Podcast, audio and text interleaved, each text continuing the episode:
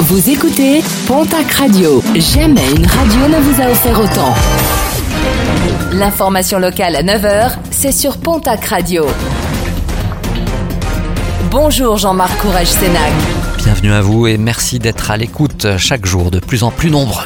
L'info a été révélée hier par nos confrères de la Nouvelle République des Pyrénées. La police a été mobilisée samedi à Lourdes, fête de Notre-Dame de Lourdes, pour retrouver un prêtre. L'homme avait disparu en laissant un message de détresse.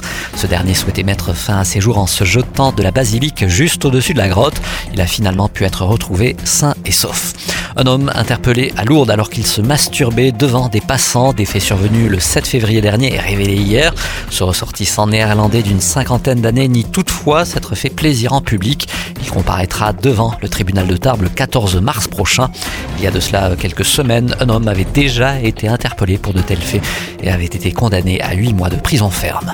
L'interpellation d'un voleur de bijoux dans les Pyrénées-Atlantiques, ce dernier avait été aperçu en train de s'enfuir d'un appartement de Saint-Jean-de-Luz par l'infirmière d'une dame âgée. Une infirmière qui a eu le bon réflexe, celui de relever la plaque d'immatriculation de la voiture du fuyard. La perquisition à son domicile a permis de retrouver la quasi-totalité des bijoux. Un an de prison ferme, verdict du tribunal correctionnel de Pau qui jugeait un jeune homme de 22 ans. Ce dernier avait donné un coup de couteau à son voisin, une balafre de l'oreille jusqu'à la bouche. Des faits survenus il y a quelques jours à l'Escar. À l'origine du conflit, une mauvaise blague. La victime avait déplacé la voiture des parents du jeune homme, ces derniers laissant très souvent les clés sur le contact de la voiture.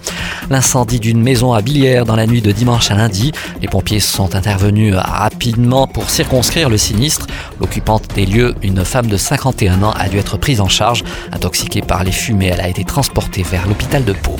Une nouvelle attaque déplorée à Arros de Nae. 13 brebis sont mortes. Certaines d'entre elles, victimes de lourdes blessures, ont dû être euthanasiées. Selon l'éleveur, il pourrait s'agir d'une attaque du loup hybride très actif dans ce secteur. Pas moins de 3 attaques ont été déplorées en 3 mois. Bilan global, pas moins de 32 brebis retrouvées mortes.